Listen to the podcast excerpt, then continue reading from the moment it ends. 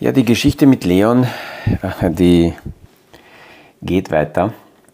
Ich habe mir nicht gedacht, dass wir nach dem Urlaub so intensiv äh, ja, auf Tagesbasis uns zu diesen Themen weiter intensiv unterhalten werden, vor allem deswegen, weil er von sich aus äh, kommt und sagt, okay, das interessiert mich.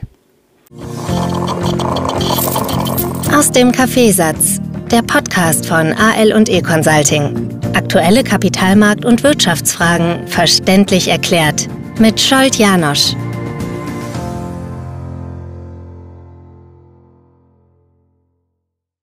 Ich werde zwischendurch immer wieder äh, darüber, ich werde nicht berichten, sondern ich werde immer wieder Podcasts mit ihm machen, weil ich glaube, dass man da am besten äh, sieht, wie, wie so seine Entwicklung äh, gehen kann. Er gräbt sich jetzt gerade auch zusätzlich in Bücher ein, die äh, diese Themen bearbeiten. Ich werde dazu wahrscheinlich extra eine Podcast-Folge machen, weil immer wieder eben diese Frage auch kommt, welche Buchtipps gibt es und wie sollte man das machen. Und er fragt mich jetzt genauso, was würde ich ihm empfehlen, welche Bücher soll er lesen.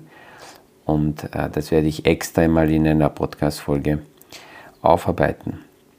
Was wir jetzt parallel dazu haben, ist die äh, täglichen Kapitalmarktmeldungen äh, zu besprechen.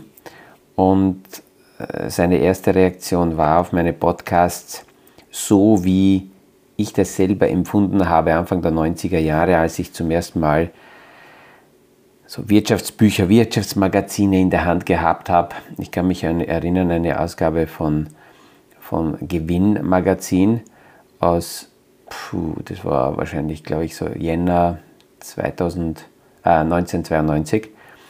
Da habe ich alles angestrichen, was ich nicht verstanden habe.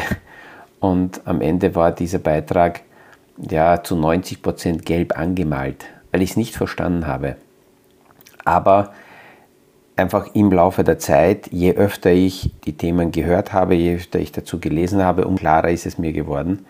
Aber ich schaue mir trotzdem gern dieses Bild von damals nochmal an, diese Seite, weil ich damit eine Ausgangsbasis habe, von wo Menschen, die sich nicht tagtäglich mit der Wirtschaft beschäftigen, von wo die Menschen kommen. Und ich glaube, dass das eine wichtige Kunst ist, genau dorthin zurückzugehen und von dort äh, die Zuhörer mit, die Kunden mitzunehmen, nicht davon auszugehen, dass sehr viele Themen, die wir tagtäglich behandeln, äh, für jeden verständlich sind. Und so war die erste Reaktion von Leon auch auf meine Podcasts, dass halt sehr viele spezielle Themen sind, die man so noch nicht versteht. Aber ich versuche ihn genauso mitzunehmen und zu motivieren, dass er sich das öfters anhört, weil nur darüber dann bestimmte Begriffe äh, richtig verwendet werden und richtig zugeordnet werden, wenn man das öfters hört, wenn man sich damit äh, beschäftigt. Und in, in weiterer Folge ist es auch ein Signal, ob möglicherweise die Materie beruflich auch interessant ist, weil wenn es mir Spaß macht, mit einer Thematik mich immer tiefer und tiefer und tiefer auseinanderzusetzen und mehr Hintergründe haben zu wollen, dann ist das schon mal eine ganz gute Grundlage dafür, äh, dass, dass ich möglicherweise in diesem Segment, in diesem Bereich mich äh, langfristig auch beruflich positionieren kann. Die tagesaktuellen Themen drehen sich in dieser Woche jetzt wieder um die Quartalsmeldungen der Unternehmen. Ähm, einerseits spitzt sich die Erwartungshaltung jetzt auf nächste Woche Mittwoch zu. 26. Juli ist die nächste äh, FED-Sitzung und hier sind im Moment weiterhin deutlich über 90 Prozent äh, Marktmeinung so weit eingepreist oder, oder positioniert, dass es hier eine nächste 0,25% Zinshebung geben könnte. Aber das sogenannte Goldglöckchen-Szenario wird immer wieder zitiert. Was ist das? Das Goldglöckchen-Szenario, das ideale Szenario, ideale Rahmenbedingungen für die, äh, für die Börse wären weiterhin fallende Inflation und auf der anderen Seite aber trotzdem eine sehr starke Wirtschaft. Fallende Inflation heißt, der Druck nimmt ab. die Zinsen unbedingt noch sehr weit heben zu müssen, wobei man dazu sagen muss, die Zielvorgabe und die Zielsetzung der Notenbanker ist immer noch 2% oder leicht unter 2% Inflation. Davon sind wir selbst in Amerika noch weit weg, weil mit 3% sind wir noch, wenn man so will, 50% über der Zielmarke. Und äh, deswegen kann man hier noch nicht daran, dass eine, ein Zinsstopp oder sogar Zinssenkung so schnell kommen könnte. Also wir sind in, bei den Meldungen, was äh, gestern rauskam und schon wichtig ist, ist, dass die chinesischen Zahlen weiterhin enttäuschen. Äh, weiters im Luxusbereich sind die Zahlen und die Erwartungen der Luxusunternehmen in Amerika sehr, sehr schwach. Und zum ersten Mal haben wir in der Autoindustrie gestern eine interessante Meldung gesehen, die uns möglicherweise im dritten, vierten Quartal noch viel stärker beschäftigen wird, nämlich dass Ford seine Preise um 17% senkt und damit seine eigene Marge senkt für den F150 Pickup Truck. Das ist eines der wichtigsten Produkte und Autos vom Ford. Und damit steigt äh, Ford mit diesem Pickup Truck in die E-Mobilität ein. Es gibt eine E-Version und äh, sie sind hier sehr, sehr stark mit Rivian und mit Tesla im Preiskampf. Und solche Preiskämpfe sind zwar gut für die Kunden, aber schlecht für die für die Margen der Unternehmen. Und das wird also die Frage sein, wie wirkt sich das insgesamt aus? Im Technologiesektor sind die Erwartungen weiterhin sehr, sehr positiv und damit gehen wir eben in, in, in diese Meldephase hinein. Man muss sich vorstellen, allein in dieser Woche, äh, ich habe jetzt die Namen der ganzen Unternehmen, die diese Woche Zahlen melden, nicht mitgebracht, weil da kann man äh, ja, das, das Who is Who eh gleich vorlesen aber diese Woche wird 12% der Standard Poor's Börsenkapitalisierung melden und nächste Woche 48% Das heißt, Ende nächste Woche haben wir etwa 60% der Börsenkapitalisierung bereits äh, die Zahlen gesehen, die Meldungen gesehen. Und äh, die, die, Meldungen gehen dann noch weiter, man könnte sagen, bis ungefähr äh, 7. August wird es dauern. Dann ist die Messe gelesen. Dann haben wir 80 Prozent der Standard Poor's börsenkapitalisierten Unternehmen gesehen. Also wenn man jetzt sagt 80 Prozent, dann heißt es nicht, dass 80 Prozent der 500 börsennotierten Unternehmen äh, gemeldet haben, sondern die Börsenkapitalisierung, die ist teilweise ja deutlich höher, weil es da Schwergewichte gibt. Und äh, bis, wie gesagt, am 7. Äh, August ist es soweit. Dieser Termin mit 7. August ist deswegen auch wichtig, weil die großen Unternehmen in der jetzigen Phase keine Aktienrückkaufsprogramme fahren können. Die Unternehmen dürfen vor der Meldung, ähm, vor der Quartalsmeldung eine bestimmte Zeit lang keine eigenen Aktien rückkaufen. Und diese äh, Aktienrückkaufsprogramme, die werden ab 7. August wieder losgehen.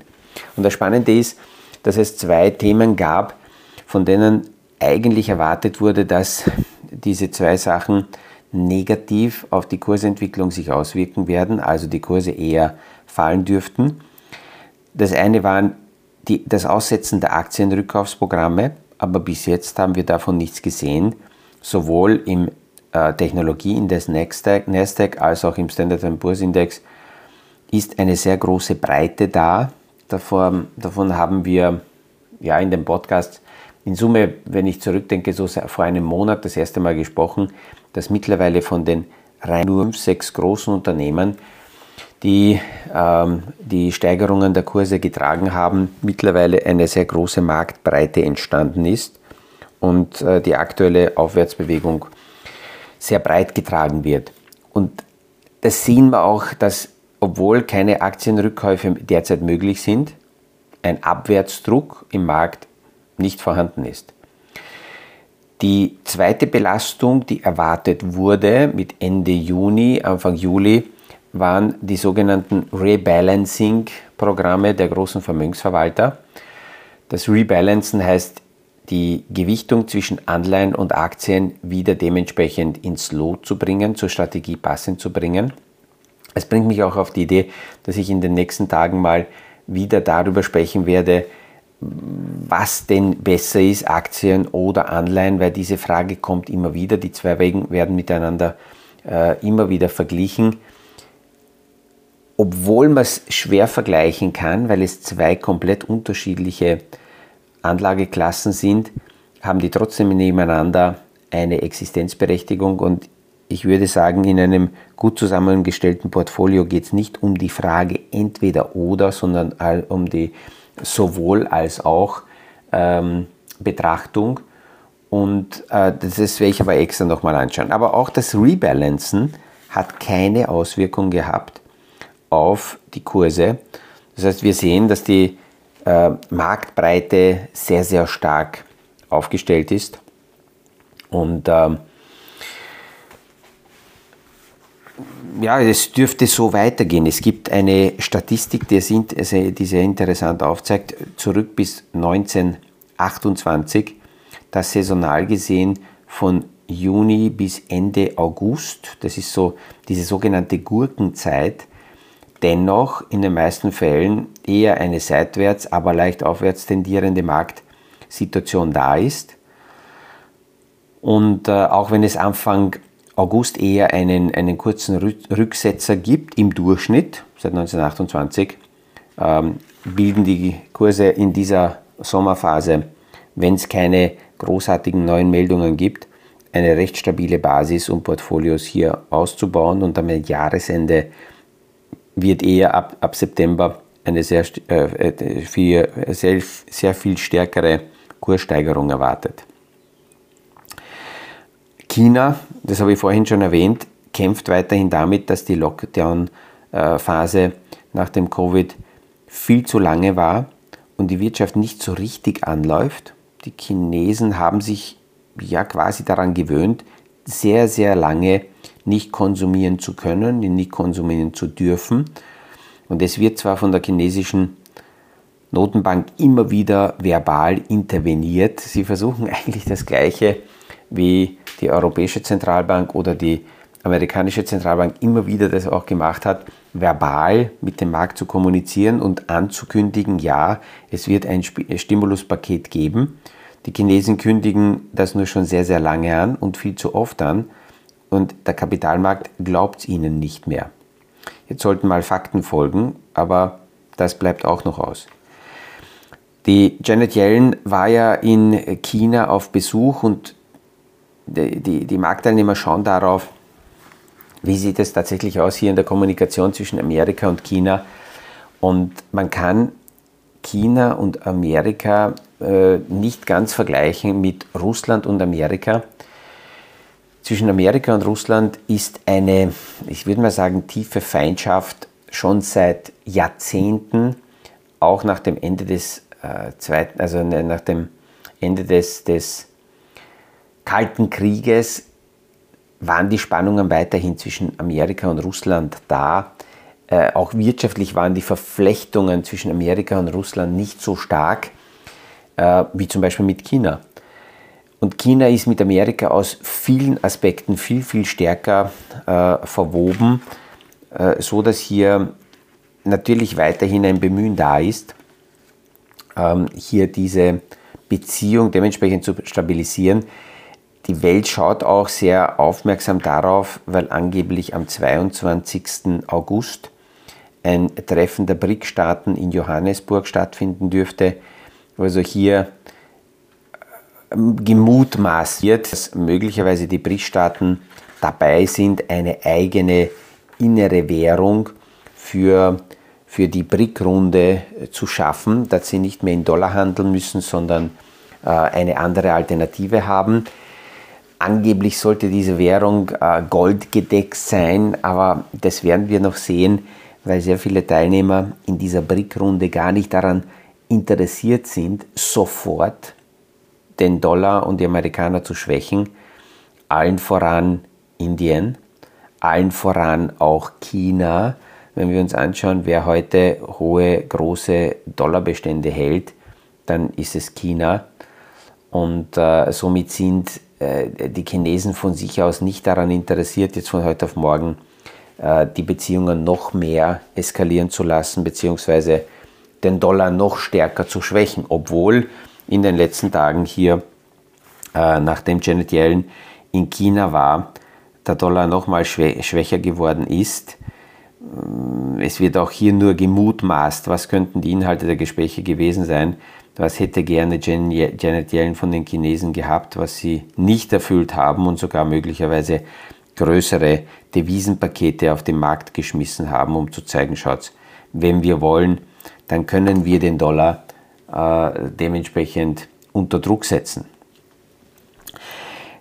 Was interessant ist, ist die Frage, ab wann wird uns im dritten und vierten Quartal eine bestimmte Sache beginnen zu beschäftigen. Nämlich der Kapitalmarkt feiert derzeit jede Meldung um fallende Inflation. Immer wenn es heißt, die Inflation ist niedriger als erwartet, dann feiern äh, die Kapitalmarktteilnehmer diese Meldung und die Kurse steigen. Aber wenn die Inflation zurückgeht, haben die Firmen normalerweise weniger Möglichkeiten, Preise hochzuhalten oder Preise sogar noch zu heben. Das hat eine Auswirkung auf die Margen. Und wir haben gestern gesehen, dass Ford nach seiner Meldung, dass sie beim F150 Lightning mit äh, 10.000 Dollar, glaube ich, den Einstiegspreis senken und damit ihre eigene Marge senken zuerst die Konkurrenten unter Druck kamen, also Rivian ist zurückgegangen, aber im zweiten Schritt ist dann auch die Ford-Aktie gefallen, weil die Marktteilnehmer beginnen, sich die Frage zu stellen, okay, wenn die die Preise senken, was passiert mit den Margen? Und die Margen bekommen von einer anderen Seite Druck, das sind die Löhne. Weil obwohl letzte Woche gemeldet wurde, dass die Inflation zurückgeht, im Lohnbereich gab es eine Steigerung, 4,4% plus und eine höhere Lohninflation damit als erwartet wurde. Und die Fixkosten und die Löhne wirken sich wieder auf die Margen aus. Das heißt, ich bin gespannt, wann im dritten, vierten Quartal diese Stimmung beginnt zu kippen, wann die Marktteilnehmer beginnen stärker darauf zu schauen, was mit den Margen ausschaut. Im Moment wird alles noch quasi getragen ähm, wir lesen aber mittlerweile sehr viel, dass in den unterschiedlichen Industriebereichen die Lohnabschlüsse viel höher sind. Gestern ist mir in die Hand gefallen, ähm, äh, Berichte aus dem ähm, Flugsektor in Amerika und ganz, ganz unüblich werden derzeit für Piloten und Flugpersonal sehr viel höhere Löhne bezahlt als noch vor einiger Zeit. Und das wirkt sich auch dort natürlich auf die Margen aus, obwohl äh, die Firmen sich das leisten können, weil die Flugpreise und die Ticketspreise, wenn, wenn jemand in letzter Zeit geflogen ist, dann ähm, merken wir, dass die Flugpreise, die Ticketpreise nicht mehr auf 2019er Niveau sind. Ähm, 2020 und Covid ist so eine Zeitenwende. Äh, man kann in der Wirtschaft sehr viele Themen zuordnen und sagen, das waren Rahmenbedingungen vor dem Covid-Lockdown und das sind Rahmenbedingungen nach dem Covid-Lockdown. Jetzt drei Jahre später sind wir zumindest in Amerika und in Europa stärker raus, aber wir sehen, wie stark die Chinesen damit kämpfen. Die kommen aus dieser ganzen Geschichte nicht so schnell raus. Ich hoffe, dass ich mit diesen aktuellen Tagesmeldungen es wieder ein wenig geschafft habe, Verständnis reinzubringen, was sich kurzfristig abspielt an den Märkten, aber auf der anderen Seite auch äh, aufzuzeigen, was diese kurzfristigen Meldungen mit langfristigen äh, Portfolio-Zusammenstellungen zu tun haben und warum so wichtig ist, die Begriffe immer wieder zu hören, sich damit zu beschäftigen und dann vor allem für sich selber die richtigen Entscheidungen daraus ableiten zu können und treffen zu können, ohne jetzt hier taktisch kurzfristig herumzudrehen, weil das in den meisten Fällen gar nicht notwendig ist, sondern äh, stabil und besonnen seine Portfolios begleiten zu können. Mit diesen Gedanken starten wir in diesen heutigen Tag, 18. August ist es, Gott sei Dank, äh, zumindest ist es angekündigt, nicht mehr so heiß wie die vergangenen Tage. Heute Nacht hat es ein wenig abgeregnet und abgekühlt. Also, schönen Tag und ich freue mich, wenn wir uns morgen wieder hören beim nächsten Podcast aus dem Kaffeesatz. Das war aus dem Kaffeesatz, der Podcast von AL und E Consulting zu aktuellen Kapitalmarkt- und Wirtschaftsfragen, verständlich erklärt mit Scholt Janosch. Aktuelle Fragen, Rückmeldungen und Anmeldungen zum nächsten Kapitalmarkt-Talk findet ihr auf unserer Homepage www.aleconsulting.at.